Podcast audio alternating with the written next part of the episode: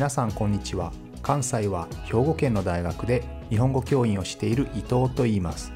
このプログラムでは日本語を学習中の皆さんに毎週1つか2つニュースを選んでその中に出てくる言葉や日本の文化社会歴史に関わることをお話しします。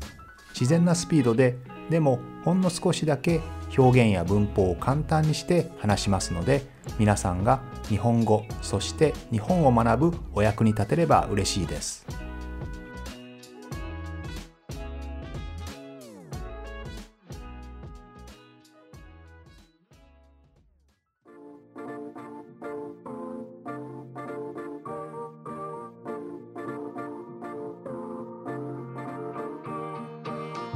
6月19日はアメリカの奴隷制度の廃止記念日ですがこの日をアメリカのナショナルホリデー祝日ですね。国家の祝日にしようというそういう法案にジョー・バイデン大統領が署名をしました。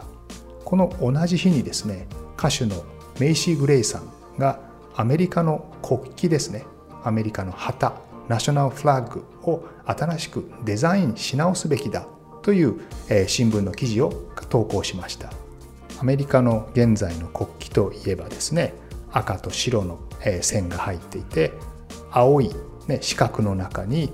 現在は50個のですね白い星。これは州の数を表しますがそれが入っていますよね。これが皆さんの知っているアメリカの国旗だと思うんですが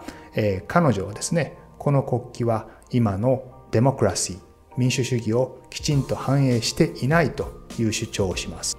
彼女の考えではプエルトリコですね。プエルトリコはアメリカの準州州ではないがその一つ前の段階準州ですね。準州となっているプエルトリコあるいはワシントン DC ですね。この2つはきちんと州になりたい正式な州になりたいと昔から申請をしているのにそれが認められていない。それはなぜかというとプエルトリコが州になればその州の代表はヒスパニックになりワシントン DC はアフリカンアメリカになるだろう。そういったことをアメリカの政府は嫌っているのだ。だから認めないのだ。というのが彼女の主張ですね。本来は52個の州であるべきだ。星も52個あるべきだ。というのが彼女の主張です。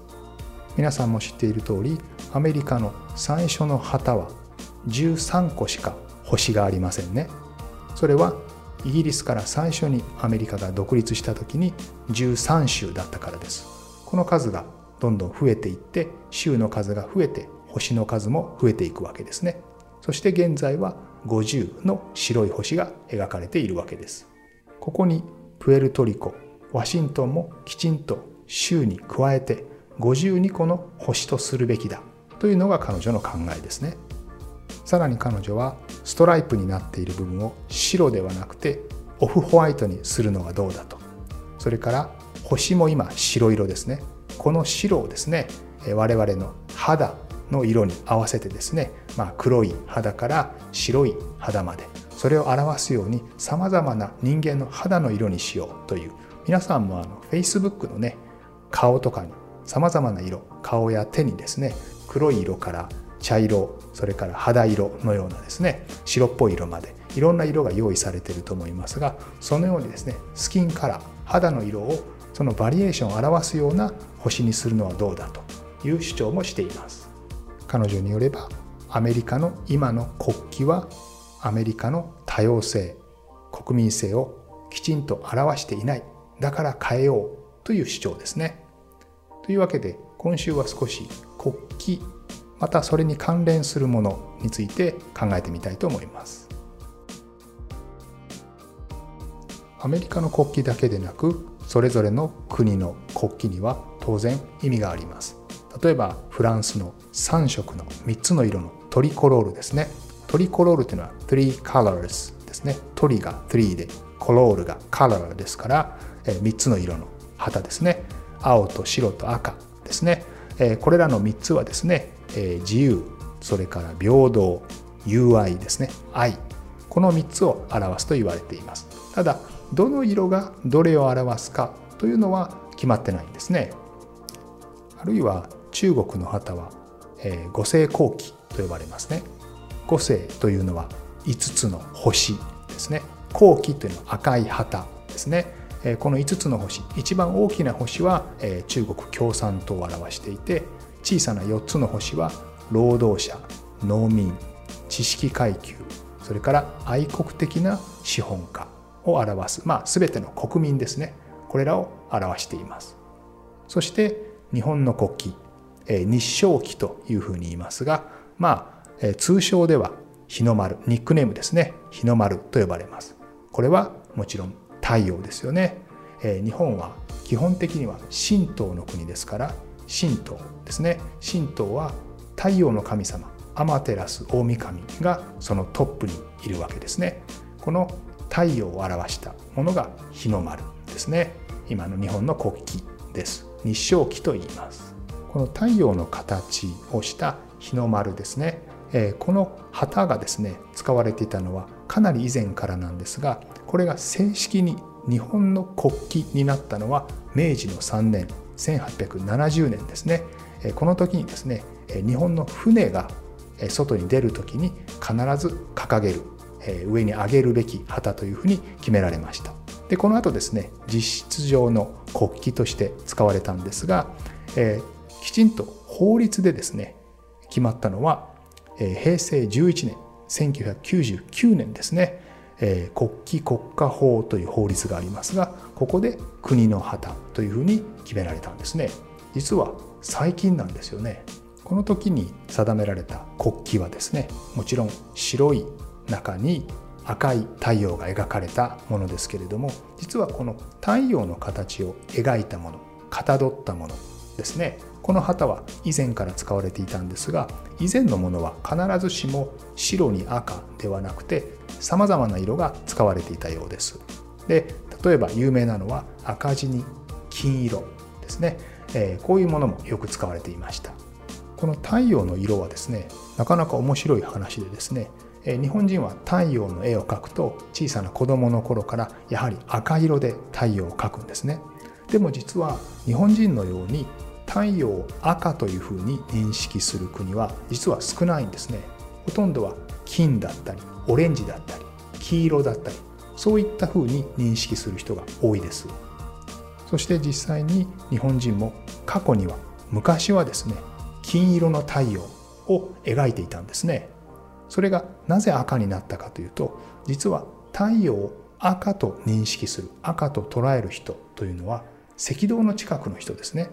赤道の近くと緯度がどんどん上がる。緯度皆さん分かりますか？どんどん北極やあるいは南極に近づいていく。まあこの場合分かりやすく日本に近づくどんどん北になっていくと太陽の見え方は変わってくるんですね。赤道の近くでは太陽と自分たちの距離が近いので非常に赤く鮮やかな色に見えます。一方で緯度がどんどん高くなっていく。つまり北の方に行きますとどんどん赤道から離れていって太陽からも距離が遠くなります。そうなると地面の近くで太陽が見えるんですね。赤道の近くは自分の頭の真上に見えますけれど日本だと斜めに見えますね。地面の近くに見えます。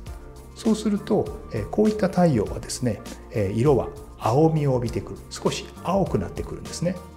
したがって真っ赤赤色ではなくて黄色とか金色少し赤みが収まったような色になってきます。ではその黄色やオレンジに見えやすい日本でどうして赤い日の丸が描かれるかと言いますとこれはですね仏教が伝わった時仏教というのはインドのような赤道に非常に近いところから来ましたよね。その仏教が伝わってきた時に同時に太陽は赤色ですよというそういった描き方も同時に伝わったからであるというふうに言われています。またその他にもですねそれぞれの国によって太陽の色が違うのはですね人種によって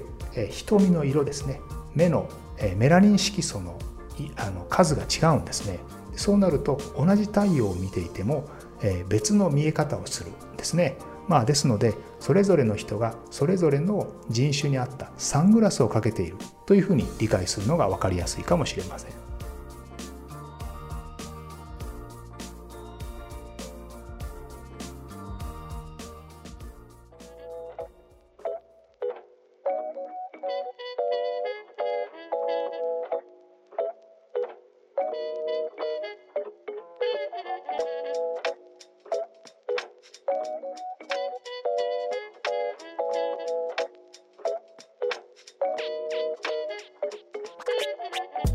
さて国旗というのはですねその国に住む人たちが同じグループである。そういうことを表すシンボルですね。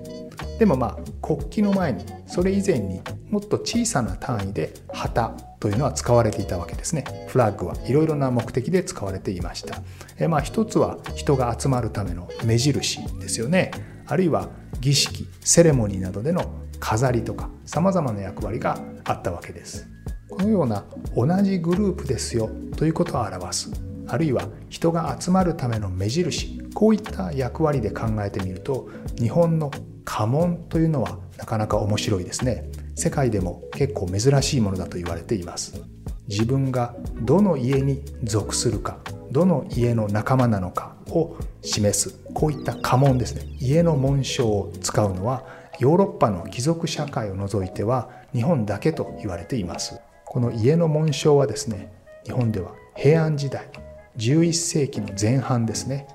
この頃に公家つまり日本の貴族ですね。この人たちが自分たちの服とか家具とかあるいは自分たちが乗る車この当時は牛が引く牛車牛車ですね。こういったものに自分の家のマークをつけていた、ね、これが始まりと言われています。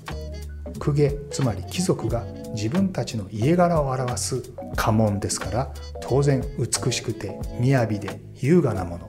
作りも複雑なものですね。こういったものが多かったんですがその後どんどん武家が台頭してきます。つまり武士のファミリーですね。武家。彼らがどんどん時代の主人公になっていきます。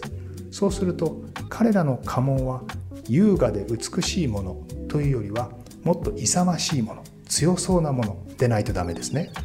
しかもこの家紋は戦う時には戦地ですね戦地戦う場所では自分たちの目印として使われていますので旗にねその紋章を書いて家紋を書いてここが我々の陣地である我々の土地だぞということを示しながら戦うわけですから簡単なものでないとダメなんですね。あれはどっちの家紋だったかな敵かな味方かな、えー、そんな風になっては困るわけですよね。したがってシンプルで強そうで一目見てわかるようなものこちらの方に進化していったわけですね。特に武士の世の中がどんどん進んでいきますと下克上つまり強い者が弱い者を倒して身分の違いに関係なく家柄に関係なくどんどん上に上がっていこうとする実力主義の世界になっていきますねそうすると自分たちの武君つまり誰が誰を倒したかどちらが勝ったかというのが大変大事になってくるわけですね。またその当時は文字が読めないものもたくさんいますよね。自分たちの仲間の中には文字が読めないものもいますから文字ではなくてシンプルで分かりやすいもの。こうした家紋が重宝される大事にされるようになってきました。少し話はそれますがタバコですね。まあ日本人からすると例えば海外旅行に行くとですね非常に恐ろしい写真が載ったタバコ見ますよね、え肺がんになったすごく汚れた肺とかですね。歯がボロボロになった写真がタバコに載っている。タバコを吸うとこんな風になってしまいますよ。こんなに健康を害しますよというのが写真で載っていてなんてグロテスクなと思うことがあるかもしれませんがこういったものも同じ理由ですね。つまりタバコを吸うとがんになります。という文字が読めない人がたくさんいるのでそういった人たちにも危険性を分かってもらうために写真で情報を載せているんですね。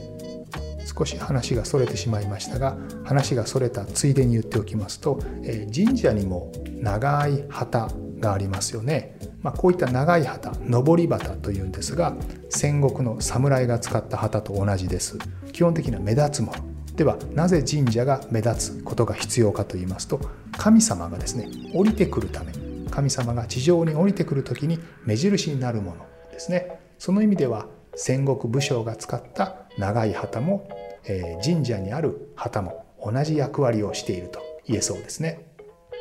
さて武士たちがお互いに戦い合うような戦国時代が終わって世の中が安定すると今度は武士ではなくて経済的に強い町人ですねまあビジネスマンがどんどん力を持つようになってきます。で彼らは身分が上の侍に憧れて自分たちも家の紋章家紋が欲しいというふうに考えることになります裕福になった彼らはさまざまな複雑な模様優雅な模様の家紋を作ってですね自分たちの服あるいは自分たちのタンスなどの家具ですねこういうのを調度品と言いますがこういった家具につけたりするで自分たちはこの家のものだぞ、えー、ビジネスで大成功しているから私たちのようなものが世の中を動かしているんだぞということを示すためにですね自分の家紋をさまざまなとこにつけることになります。えー、中には「紋付き袴」という言葉を聞いたことがあるかもしれません。まあ、紋付きというのは家紋がついた。家紋がついた、えー、まあ今で言うとスーツみたいなもんですね。自分たちのスーツに自分の家の文様がついてる、ね、そういった正式な服清掃するということですね。これが紋付き袴ですけれども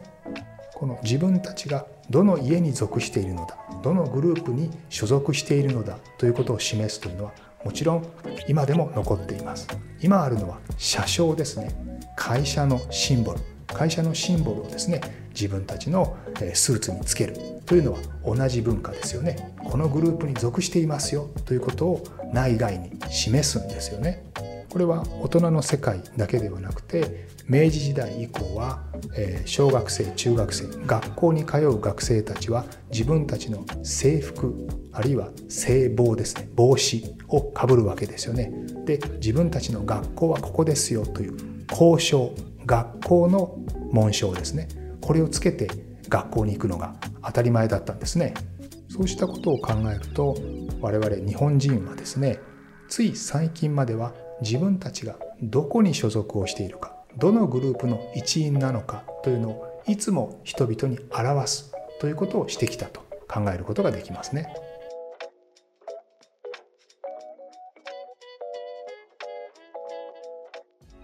このプログラムでは日本語を学習中の皆さんに毎週ニュースを選んでその中に出てくる言葉や日本の文化社会歴史に関わることをお話しします。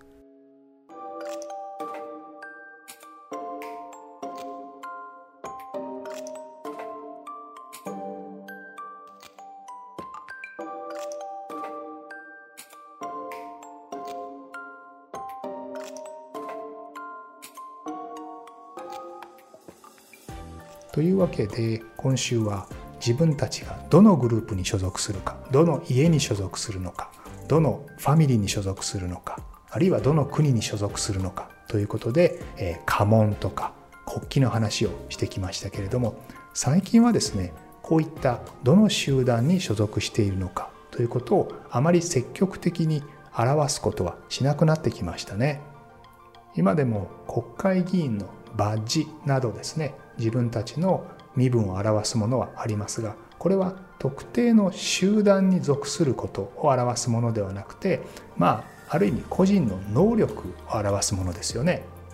以前はどの家柄どのファミリーに所属しているかが自分たちの上下関係を決めたんですけれどもですのでどの家に所属するかを示すことどのグループに所属するかを人々に分からせることは大変大事だったんですが今はそうではなくてですねどの集団に属するかは関係なく個人の能力で評価される時代ですからそういった意味では車掌とか、えー、バッジあるいは自分たちの家紋ですねこういったものを積極的に身につけることというのはなくなってきたのかもしれませんね。その意味では集団から人々が徐々に自由になってきた解放されてきたというふうに言えるかもしれませんね。